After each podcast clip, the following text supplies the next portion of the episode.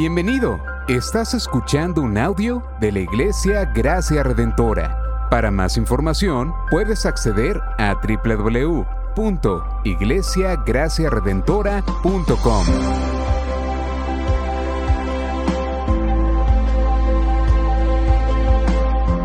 En la exposición de la palabra, el pastor Xavier Torrado.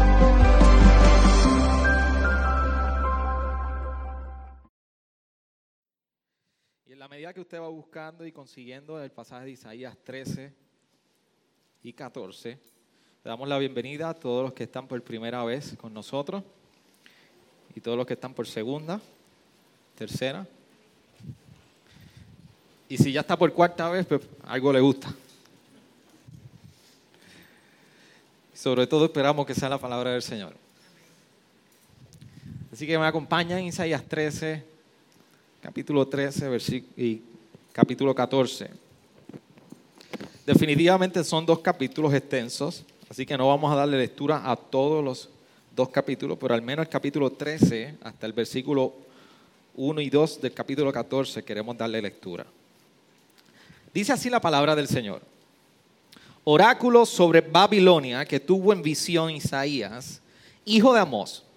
Levanten estandarte sobre la colina pelada, alcen a ellos la voz, agiten la, mano para que entren por las puertas de los nobles. Yo he dado órdenes a mis consagrados. También he llamado a mis guerreros, a los que se regocijan de mi gloria, para ejecutar mi ira. Se oye ruido de tumulto en los montes, como de mucha gente, ruido de estruendo de reinos, de naciones reunidas. El Señor de los ejércitos pasa revista al ejército para la batalla. Vienen de una tierra lejana, de los más lejanos horizontes. El Señor y los instrumentos de su indignación para destruir toda la tierra. Giman porque eh, cerca está el día del Señor. Vendrá como destrucción del Todopoderoso. Por tanto, todas las manos se debilitarán, el corazón de todo hombre desfallecerá, todos se aterrarán, dolores y angustias se apoderan de ellos, como mujer de parto se retorcerán, se mirarán el uno al otro con asombro, rostros en llamas serán sus rostros. Miren, el día del Señor viene cruel con furia y ardiente ira para convertir en desolación la tierra y exterminar de ella a sus pecadores, pues las estrellas del cielo y sus constelaciones no destellarán su luz. Se oscurecerá el sol al salir y la luna no irradiará su luz. Castigará el, castigaré el mundo por su maldad y a los impíos por su iniquidad. También pondré fin a la arrogancia de los soberbios y abatiré el orgullo de los despiadados. Haré al mortal más escaso que el oro puro y a la humanidad más escasa que el oro de Ofir. Por tanto, haré estremecer los cielos y la tierra será removida de su lugar ante la furia del Señor de los ejércitos en el día de su ardiente ira. Y sucederá que como gacela perseguida y como oveja que nadie reúne, cada uno volverá a su propio pueblo y cada uno huirá a su propia tierra. Cualquiera que sea hallado será traspasado y cualquiera que sea capturado caerá a espada. También sus pequeños serán estrellados. Delante de sus ojos serán saqueadas sus casas y violadas sus mujeres. Voy a provocar los medos contra ellos, que no estiman la plata ni se detiene, deleitan en el oro. Con sus arcos barrerán a los jóvenes. No tendrán compasión ni aún del fruto del vientre tampoco de los niños tendrán piedad de sus ojos. Y Babilonia, hermosura de los reinos, gloria del orgullo de los caldeos, será como cuando Dios destruyó a Sodoma y a Gomorra, cuando más será poblada ni habitada en generación en generación. No pondrá tierra allí el árabe, ni los pastores hallarán harán descansar allí sus rebaños, sino que allí descansarán los moradores del desierto y sus casas estarán llenas de búhos. También habitarán allí los avestruces y allí brincarán las cabras peludas. En sus torres fortificadas aullarán, aullarán las hienas en sus lujosos y en sus lujosos palacios los chacales. Está próximo a llegar su tiempo y sus días no se prolongarán cuando el Señor detenga tenga compasión de Jacob y escoja de nuevo a Israel y los establezca en su propia tierra, entonces se le juntarán extranjeros que se unirán a la casa de Jacob. Los pueblos los tomarán y los llevarán a su lugar y la casa de Israel los poseerá como siervos y siervas. En la tierra del Señor tomarán cautivo a los que los habían llevado cautivos y dominarán sobre sus opresores. ¿Qué tal si me acompaña a dar gracias al Señor por su palabra? Señor, gracias por tu preciosa, inerrante palabra, que es nuestro consejo. Hoy nos acercamos vulnerables deseando, Señor, que tú, Señor, confrontes nuestro pecado, que tú nos ayudes en nuestra iniquidad, Señor. Que tú, Señor, seas trayendo convicción de nuestro pecado y que sobre todo encontremos la esperanza que solamente tu evangelio, en tu palabra, puede otorgarnos. Señor, que en la medida que nosotros quizás no comprendemos muchísimas cosas de las que están aquí, yo te pido que tú traiga convicción y entendimiento a nuestra mente finita. Porque si hay algo que necesitamos, no solamente el alimento de hoy, sino el alimento del alma que tú nos has concedido en tus sagradas escrituras. Te rogamos por esto, Señor. En tu nombre oramos. Amén. Amén. Puede sentar, iglesia. Si tiene algún celular, este es el momento de ponerlo en vibración, apagarlo. Sus niños, déjele saber que este es el tiempo de escuchar el consejo del Señor. Así que si hay que salir al baño, por favor, este es el momento, pero pedimos que por toda su misericordia usted se retenga y podamos estar en comunión para la palabra del Señor. Isaías 13 y 14, apenas descubrí que es uno de los pasajes menos predicados en la historia de la iglesia. Porque son uno de los pasajes más complicados que nos podemos encontrar en Isaías. Usualmente citado algunas porciones de Isaías 13, Isaías 14, pero en resumen uno de los pasajes menos predicados. Así que usted y yo tenemos el hermoso privilegio de recorrer la escritura hoy en un pasaje que posiblemente no hemos escuchado ser predicado. Pero ese no es el problema. Es que el problema era que ayer, el viernes en la noche, yo me estaba preguntando quién me habrá mandado a predicar este pasaje. Porque usted sabe que los pastores descansamos mucho en buscar comentarios, referencias. Pero si es uno de los menos predicados. Así que hay muy poca referencia o hay mucha división en cuanto a qué requiere la interpretación de estos pasajes. Y si usted puso, se, me siguió en la lectura, usted dirá, ay pastor, usted va nuevamente, nos lleva todo el año con el látigo de la ira del que viene y ya sabemos por dónde vamos a terminar. Así que vamos a tener que pedir auxilio al final y un par de curas y un par de gasas para nosotros sanar cuando salgamos de este lugar. Bueno, no necesariamente, pero, pero tampoco lo contrario. Pero hoy yo quiero que nosotros exploremos estos dos pasajes el capítulo 3 y capítulo 4, y miremos un aspecto bien importante sobre lo que significa para nosotros hoy. Y quiero ser lo más resumido posible en esa dirección. Pero leyendo este uno de estos pasajes, particularmente este capítulo 13, me recuerdo de la historia, eh, aquellos que han podido leer algo de C.S. Lewis, las crónicas de Narnia, en su, uno de sus libros, que se llama el sobrino del mago, hay dos personajes principales que recorren toda la historia. Y es Diggory y Polly, dos niños que comienzan a explorar a través de la magia diferentes mundos.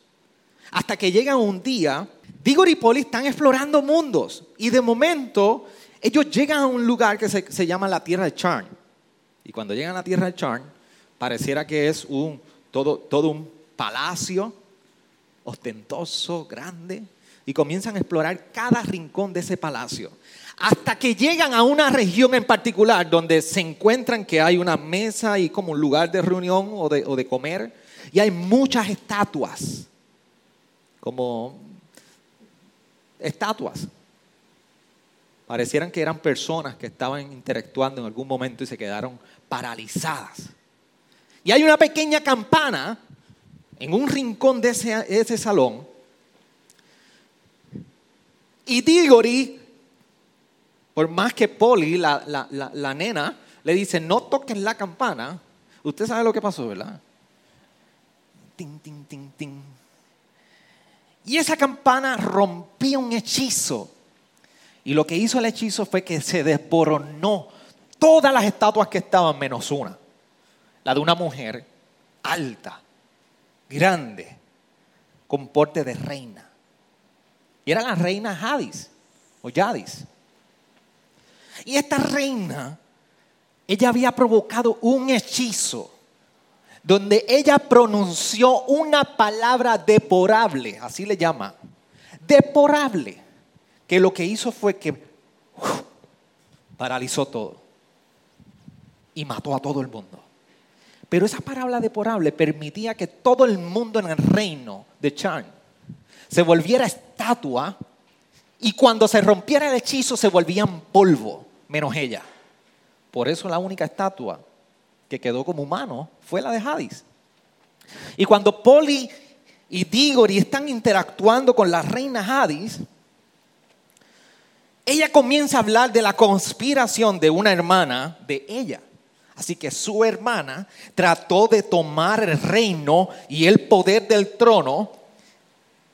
Y como ella batalló y batalló para defender y que su hermana no le tomara el trono, ella decidió declarar y pronunciar aquella palabra deporable. Pero lo más interesante de ese momento cuando Hadis le explica a Poli y Tigori que es toda malvada, ¿por qué hizo aquello? Es que ella dijo que ella prefería utilizar la palabra deporable y matar a toda la población de Charn, incluyendo su hermana, antes que inclinarse a ella. Y esta es una buena escena para nosotros ser recordados de cómo el orgullo toma lugar en nosotros. El orgullo toma tanto lugar en nosotros que, que si somos capaces de pronunciar una palabra deplorable, porque es soy yo, lo primero es para mí, lo segundo es para mí, y si sobra algo es para mí. Y le he dado toda esta historia para resumírsela en una buena frase de campo. El orgullo nos lleva a que tú te quedes sin la soga y sin la cabra. El pastor empezó filosófico y terminó como campo. Eso es lo que hace el orgullo en nosotros. Lo hacen lo material, lo hacen lo emocional, lo hacen nuestras relaciones. No hay nada para nadie, solamente para mí. Así que cuando Isaías está describiendo en esta profecía sobre Babilonia. ¿Qué es lo que Dios le está dando y lo que opina sobre todo esto? Isaías nos está presentando el reino de Babilonia. Si usted se fija, el capítulo 13 del reino de Babilonia y el capítulo 14 habla del rey de Babilonia entre Siria, Asiria y Filistea. ¿Y qué tiene que ver esto con orgullo, pastor? Bueno, tiene que ver mucho, porque la figura de Babilonia en este pasaje del capítulo 13 representa la arrogancia, representa el orgullo, que aunque Dios lo estaba usando para disciplinar a Judá, porque se recuerdan del capítulo 2, versículo 22 de Isaías, que él les decía, porque han puesto la confianza en los hombres. ¿Se recuerdan que el rey Acaz rechazó la señal, dijo, no, yo no necesito descansar en, una señal de Dios, porque él pensaba que él tenía el rey de Asiria de su lado. Así que el reino de Judá había puesto su confianza en los hombres y Dios estaba decidido a que un día llegaría la ira de él y pasaría juicio sobre ellos. Así que el capítulo 13 anuncia ese juicio, pero ese juicio sería utilizando a Babilonia. Y para que usted entiendan, aquí está Judá y más, bueno, aquí está Judá y más acá está Babilonia en un mapa. Así que este reino de Babilonia venía a conquistar a Judá. Y todos sabemos, los que conocen un poco de la historia bíblica, sí los llevaron en cautiverio. Pero el orgullo de Babilonia no pasaría por alto. Al contrario, Dios promete que a causa de su carácter, y aunque él estaba disciplinando a Judá por medio de Babilonia, Babilonia caería por su orgullo. Y Babilonia, eso es la imagen que representa en el capítulo 13 y capítulo 14. Por eso comienza el capítulo 13 diciendo, oráculos sobre Babilonia. Y si usted reconoce del pasado en el Antiguo Testamento un momento dado, la torre de Babel en Génesis 11, usted se podrá recordar que después de haber crecido las naciones, hubo un pueblo allá en Babel, que en particular Babel es Babilonia, es lo mismo. Babel entonces comienzan a hacer ladrillos. Ellos dijeron, tenemos, vamos a hacer unos legos aquí. Y tenemos estos legos, vamos a construirlos. Y comenzaron a construir ladrillos.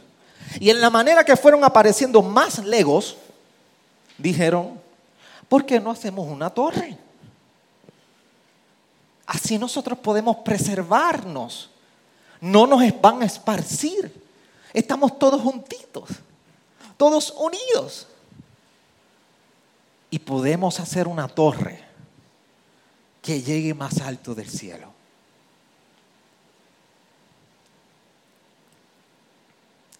Y las intenciones de, de la torre de Babel era alcanzar el lugar de Dios.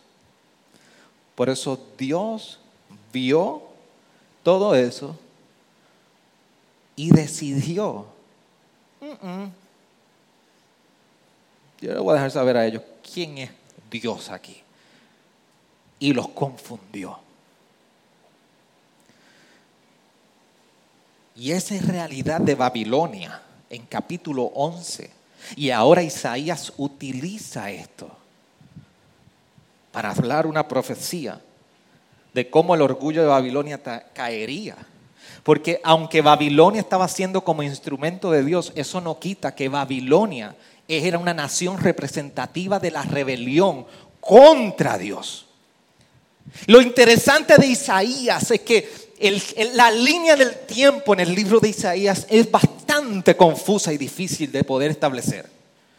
Pero Isaías no está hablando en el ahora, Isaías está hablando de lo que sucedería en el futuro. Pero de algo estamos seguros. La imagen de Babilonia de principio a fin siempre ha representado la rebelión contra Dios, la arrogancia y el orgullo del pecado. Por eso en los tiempos finales se nos describe en un momento dado la imagen de Babilonia de la siguiente manera, en Apocalipsis 17. Y uno de los siete ángeles que tenía las siete copas vino y habló conmigo. Ven, te mostraré el juicio de la gran ramera, es Babilonia, que está sentada sobre muchas aguas. Con ella los reyes de la tierra cometieron actos inmorales y los moradores de la tierra fueron embriagados con el vino de su inmoralidad. Capítulo 18 de Apocalipsis nos habla de esta imagen. Después de esto vi a otro ángel descender del cielo que tenía el gran poder y, y la tierra fue iluminada con su gloria. Y gritó con potente voz, cayó, cayó la gran Babilonia se ha convertido en habitación de demonios, en guarida de todo espíritu inmundo y en guarida de toda ave inmunda y aborrecible. Porque todas las naciones han bebido del vino de la pasión de su inmoralidad y los reyes de la tierra han comido, cometido actos inmorales con ella. Y los mercaderes de la tierra se han enriquecido con la riqueza de su sensualidad. Esta es la imagen de Babilonia. ¿Y por qué más adelante nosotros estamos viendo que Isaías está hablando de Babilonia y de momento mete por medio en Asiria y a Filistea? Porque Isaías está plasmando en su visión todas las naciones cercanas a Babilonia, que son una amenaza para Judá, pero sobre todas las cosas, que el espíritu de Babilonia está influenciando en esas naciones. Y el problema es la arrogancia y el orgullo. Así que esta imagen de Babilonia en este pasaje que se describe no solamente es una realidad que Isaías está viendo del futuro, es una realidad cósmica, es una realidad de todo el mundo, porque representa cómo el mundo se ha rebelado contra Dios.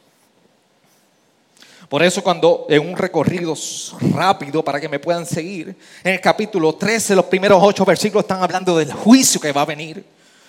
Un juicio que definitivamente es a causa de haber puesto la confianza en el mundo, en el hombre. Del 9 al 22 nosotros no se nos describe cómo vendrá ese juicio. Dios usaría Babilonia, dice que Él va a castigar al impío, el malvado, en versículo 11. En la segunda parte de ese mismo verso dice, pondrá fin a la arrogancia y a la soberbia. Y el versículo 12 dice, abatiré al orgullo, al orgulloso. Pero luego que termina este capítulo, comienza este capítulo 14 hablando de la salvación. Por esos, esos primeros dos versos que leímos en el capítulo 14, hablan del reposo que Dios traería a la nación de Judá. Así que a pesar de todo este juicio, el propósito de Dios para con Judá era, con este juicio, era poder traer salvación. Dice, dirá un día que el Señor traerá compasión y reposo sobre la nación. Y del versículo 3 al 23, uno de los pasajes muy conocidos, y nosotros venimos y se lo conectamos a Satanás rápido, donde dice, ¿cómo has caído del cielo, oh lucero de la mañana, hijo de la aurora? Has sido derribado por tierra, tú que debilitas a las naciones. Pero tú dijiste en tu corazón, subiré al cielo, por encima de las estrellas de Dios, levantaré mi trono y me sentaré en el monte, en la asamblea, en el extremo norte. Lo hemos escuchado ese pasaje muchísimas veces, haciendo referencia a Satanás. Sí, porque este pasaje el mismo Jesús lo cita en Lucas 10. Lo que está haciendo Jesús es que Jesús se, se, apropia de esta descripción de Isaías y le atribuye esta descripción a la caída de Satanás. Es lo mismo que sucede en Apocalipsis. Pero Isaías no está escribiendo teniendo a Satanás en mente. Isaías está teniendo en mente al rey de Babilonia. Así que el cumplimiento inmediato de esa porción es en el rey de, de Babilonia. Ese es el lucero que cayó, que aspiraba a llegar al cielo. Así que está describiendo al rey de Babilonia. Pero aquí entonces de momento comienza a hablar de Asiria y a Filistea a partir del versículo 24 del capítulo 14. Y es que Asiria y Filistea representan el espíritu de Babilonia, la arrogancia, la independencia de Dios. De hecho, Filistea viene a persuadir a Judá en un momento dado. Cuando en Judá el rey no era Acaz, era Ezequías, más adelante. Y le dice, hey, Judá, ¿qué tal si tú, yo y Egipto venimos y nos levantamos contra, contra Siria? ¿Se recuerdan que Asiria en los primeros 12 capítulos ha sido el punto focal de Isaías? ¿Se recuerdan? Saben que estamos en diferentes tiempos. Yo espero no haberlos perdido en la curva de allí, en Manatí. Así que de momento, Filistea, más adelante lo vamos a ver con más detalle. Acuérdense que Isaías está hablando no de ahora, está hablando de dónde? Futuro. Y Filistea le dice, Ezequiel, vamos a unirnos. E Isaías le dice, no, no, tu seguridad no está en las alianzas que puedas hacer con el hombre. Por eso el versículo 32 del capítulo 14 dice, el Señor ha fundado a Sión. ¿Y saben lo que representaba Sión? Era la ciudad donde no solamente estaba el templo, pero era la ciudad representativa del encuentro con Dios, donde moraba Dios. Y en ella buscarás refugio los afligidos de su pueblo. Isaías le está diciendo, no busques alianzas en refugios con otros. El único refugio lo vas a encontrar en aquel que mora en Sión. Y ahí tienen mi introducción a Isaías 13 y 14, 101. Entonces, ¿qué nos muestran estos capítulos? Y escúcheme bien. ¿Qué me enseña todo esto en los capítulos 13 y 14 de Isaías? Yo quiero compartirle tres cosas que nos enseña. Una, que tú y yo tenemos la necesidad de conocer el carácter de Dios. La iglesia del Señor, y específicamente aquí en Gracia Redentora, tenemos la gran necesidad de conocer el carácter de Dios. Si usted llega aquí por visitar nada más, Houston, we have a problem. Usted tiene un gran problema. Pero aquí estamos porque necesitamos conocer el carácter de Dios. Necesitamos conocer que Él es quien reina y es soberano. Eso es lo que estaba dejándole saber por medio de la profecía a Babilonia. Babilonia se cree que es reina, pero yo Dios soy el verdadero rey. Por eso cuando vemos en el capítulo 13 toda esta profecía que Isaías está definiendo acerca de Babilonia, el versículo 10 nos recuerda que el Señor está sobre los cielos y la tierra. Por eso el versículo 12 nos recuerda que es Él quien está sobre los mortales. Y por eso el versículo 6 nos recuerda que Él es todopoderoso. Necesitamos conocer este carácter de Dios. El problema, el problema es la vida en, en obediencia delante de este rey. Porque no hay cosa como conocer el carácter de Dios y no vivir conforme a ese carácter de Dios todos los días.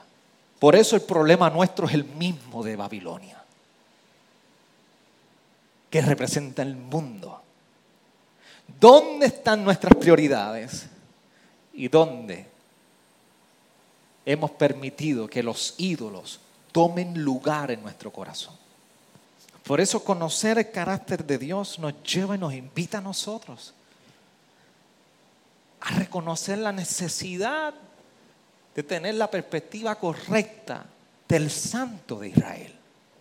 No, no hay tal manera no hay tal cosa como querer vivir nuestros días como, como creyentes, sirviendo al Señor y no deseando vivir como el Santo de Israel demanda en nosotros.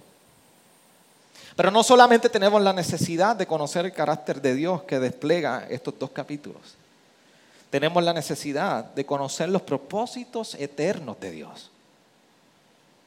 De lo contrario, vivimos sin sentido.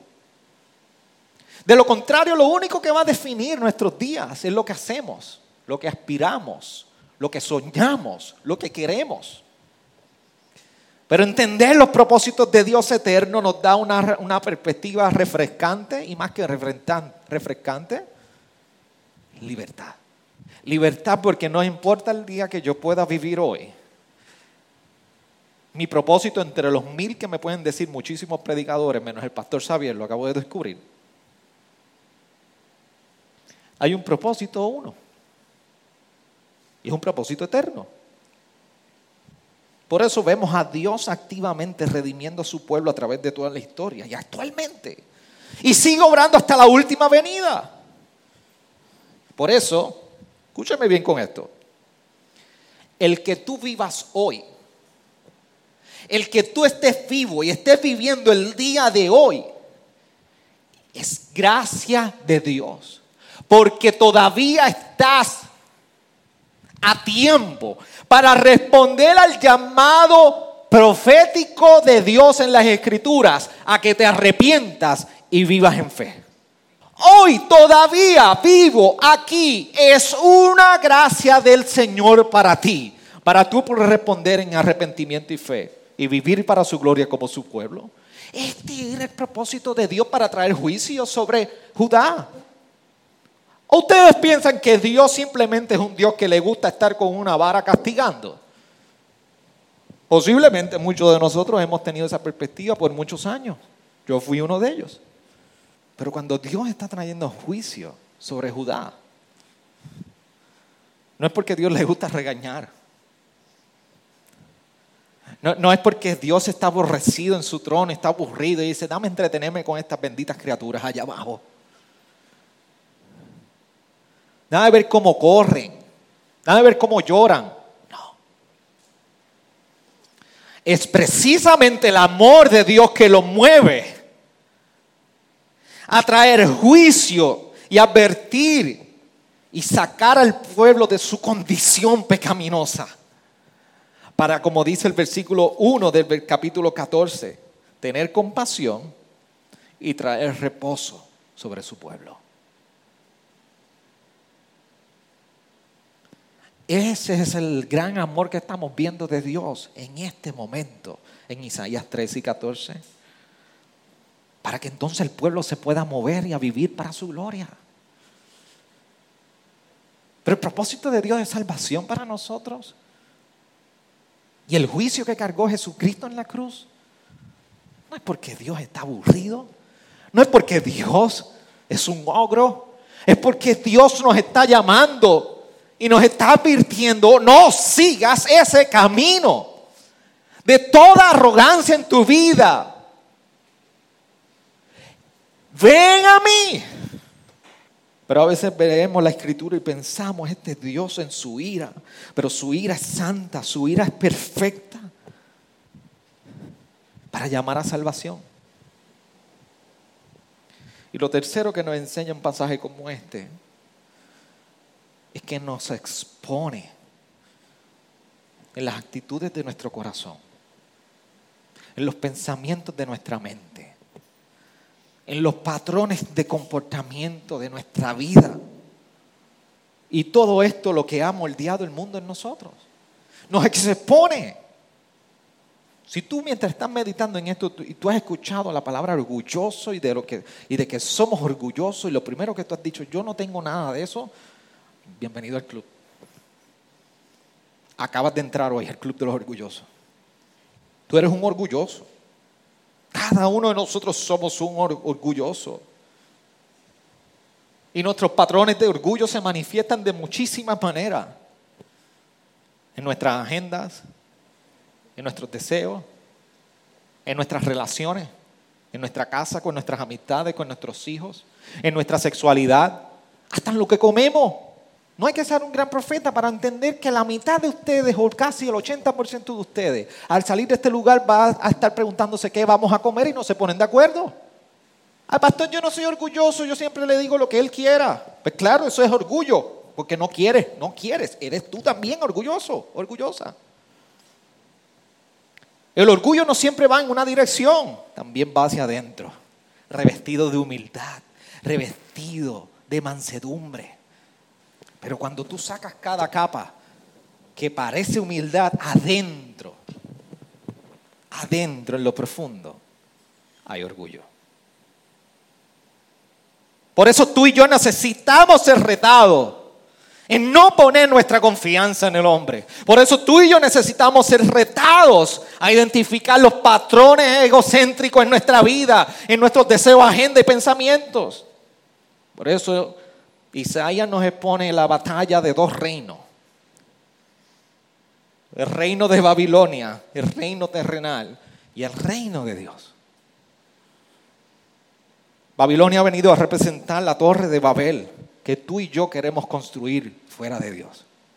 Que cada semana contribuimos un ladrillo más, un ladrillo más, un ladrillo más, un ladrillo más. Y nuestro deseo es poder construir esa torre y no la toques ni lo presto, ni te vas a enterar. Pero, pero aquí adentro tenemos una fortaleza que hemos ido construyendo y construyendo y construyendo. Y ese es el problema. Que es precisamente esa soberbia y ese orgullo el que lleva a rehusar nosotros, a nosotros, someternos a la soberanía de Dios en nuestra vida.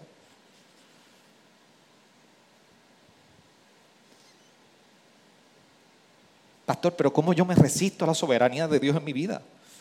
Yo oro con Él todos los días. Rastrea tus pensamientos. Rastrea dónde pasas el tiempo. Rastrea lo que tú anhelas. Porque yo no estoy para decirte que tu mejor vida está ahora, por delante. Tu mejor vida está en Cristo. Nada más. Desde hoy. Si no lo has hecho. Y si ya lo has hecho, entiéndelo que tu mejor vida está en Cristo. En más donde único tienes vida. Para nosotros nos encanta confiar en lo que nosotros vemos.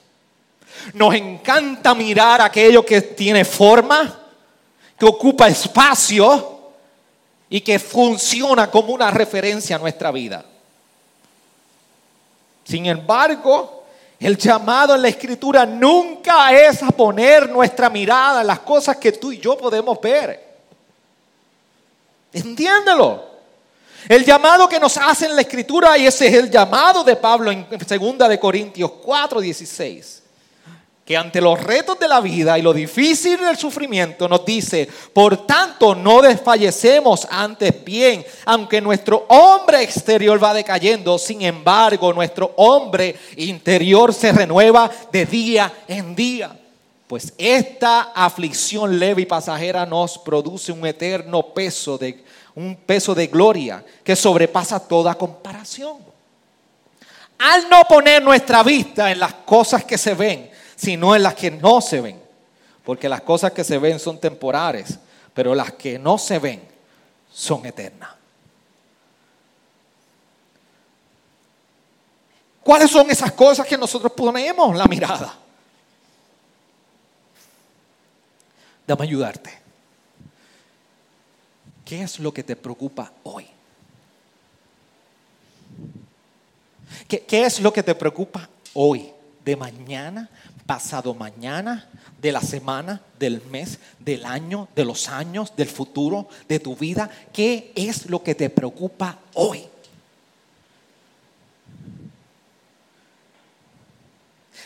Otra pregunta. Y algunas caras me están diciendo, no sigas, pastor, no sigas. Pero usted sabe que yo identifico la llaga y sangre baja por aquí.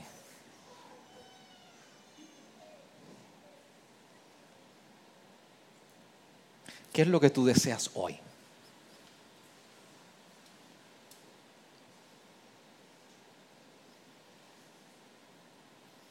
¿Qué es el mayor deseo que ocupa tu mente hoy y tu corazón?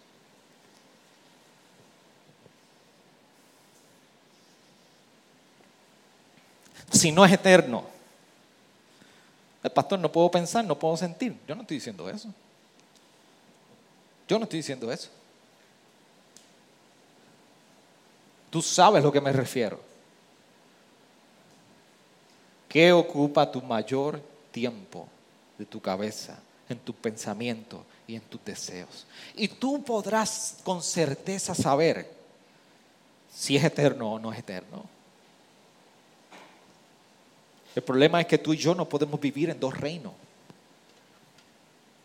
Tú y yo no podemos vivir en un reino del mundo o un reino terrenal y a la misma vez decir que somos partidarios o parte de un reino de Dios. La escritura es eso, es bastante constante. Hasta incluso nos dice que no podemos estar en dos aguas. Usted no puede estar ni frío ni tibio. No puede estar en dos, en dos aguas.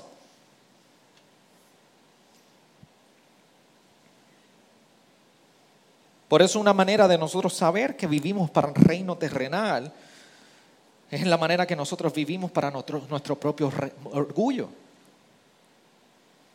Pero entendamos algo. La escritura nos ha hablado que tú y yo hemos sido transformados para vivir para otro reino.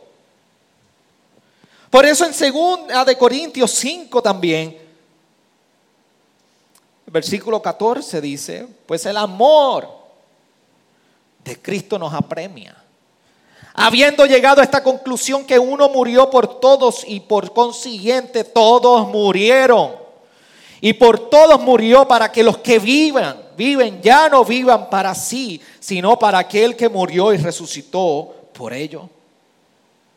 De manera que nosotros de ahora en adelante ya no conocemos a nadie según la carne. Aún, aunque hemos conocido a Cristo según la carne, sin embargo, ahora ya no lo conocemos así. De modo que si alguno está en Cristo, nueva criatura es. Las cosas viejas pasaron, ahora son, han sido hechas nuevas. Tú y yo hemos sido transformados para vivir en un reino y a la luz de un reino totalmente distinto. En una ocasión escuchaba una, una anécdota y creo que la referencia principal es Martin Lloyd Jones y él decía que conocer el Evangelio no es como, como aquellos soldados que son enviados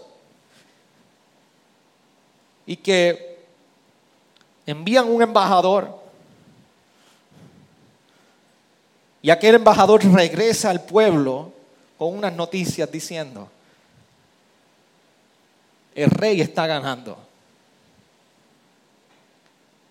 El rey está ganando. El Evangelio llega a nosotros no con esas noticias. El Evangelio es aquel embajador que viene de regreso y nos dice, el rey ya ganó. El rey ya ganó. El reino está seguro. Tú y yo hemos sido llamados a un reino no con especulaciones, con ambivalencia, ni con posibilidad de que ave va a haber una victoria. Nosotros hemos sido transformados a una vida nueva porque ha sido consumado, completado.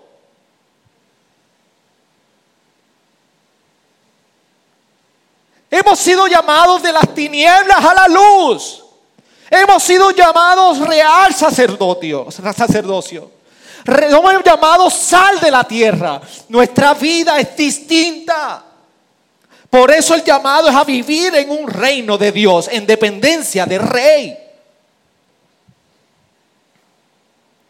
Por eso hoy es necesario que tú y yo Evaluemos y reflexionemos y digamos como el samista, examíname, oh Dios, y mira en mí si hay algún camino de perversidad en mí. Examíname y mírame.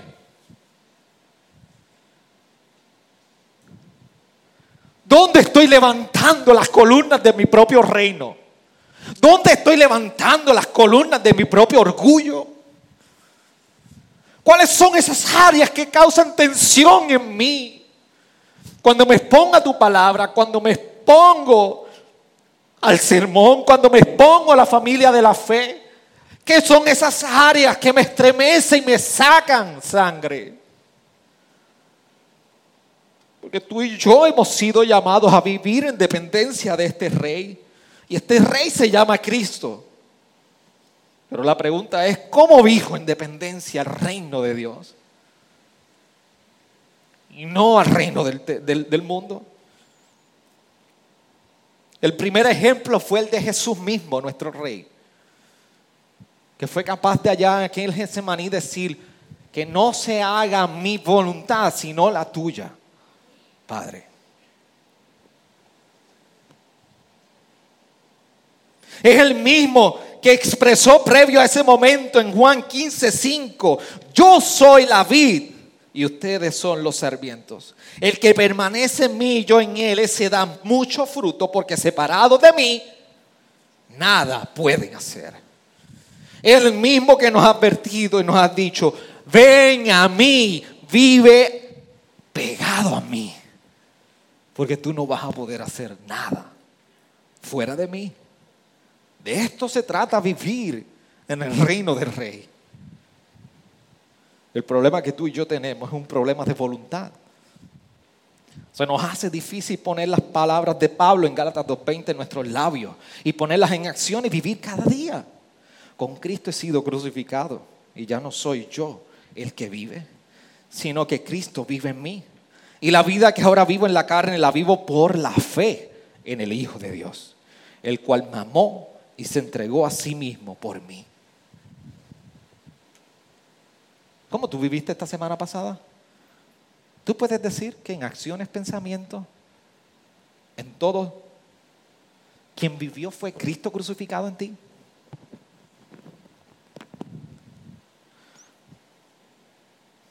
Tú, tú puedes decir que esta semana no la viví yo. Esta semana fue Cristo en mí. Tú, puedes decir que salir de este lugar va vas con toda la intención de vivir. Que Cristo viva en ti. Sea lo que mayor refleje tu vida hoy.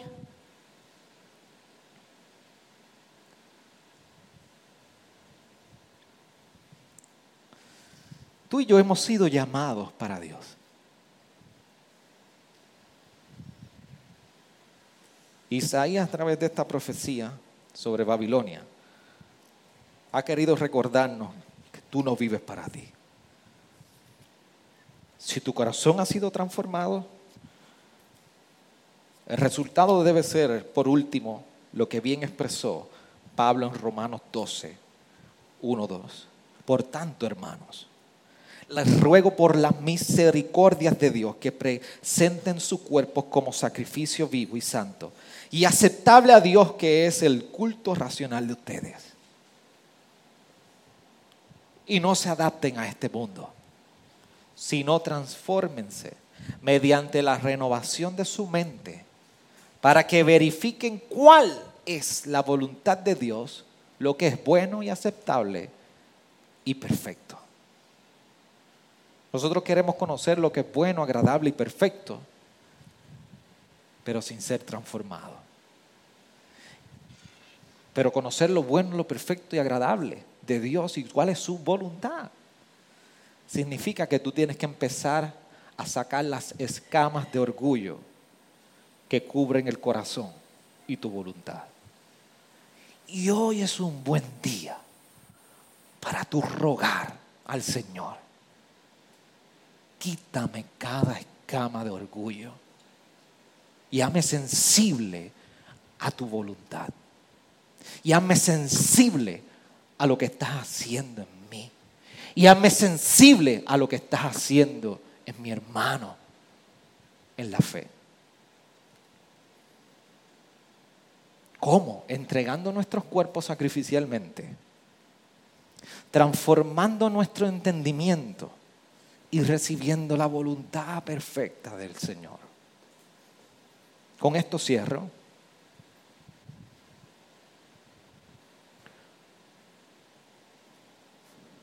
¿Cómo luce el reinado del rey en tu vida?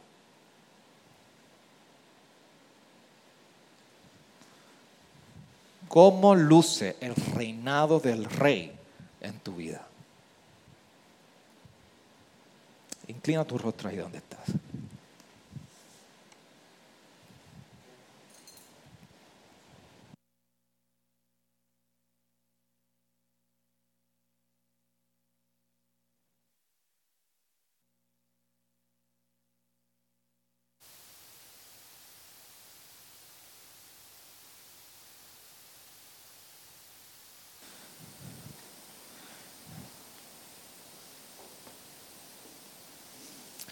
Yo te pido que tú hoy tomes estos segundos, estos minutos, y tú puedas reflexionar en esa última pregunta. ¿Cómo luce el reinado del rey en tu vida?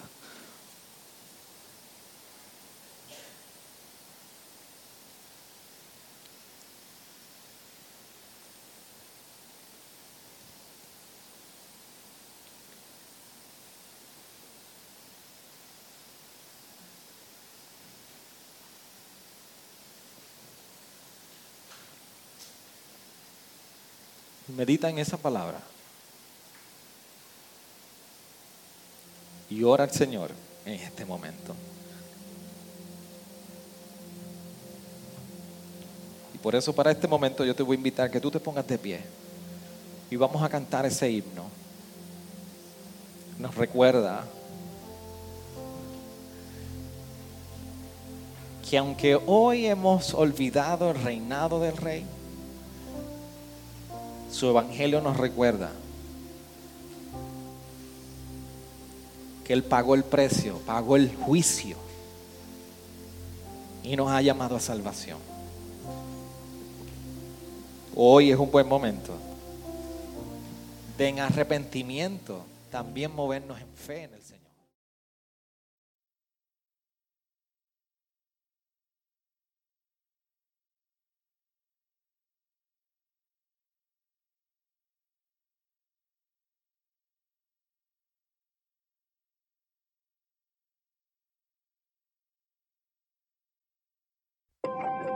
Gracias por sintonizarnos.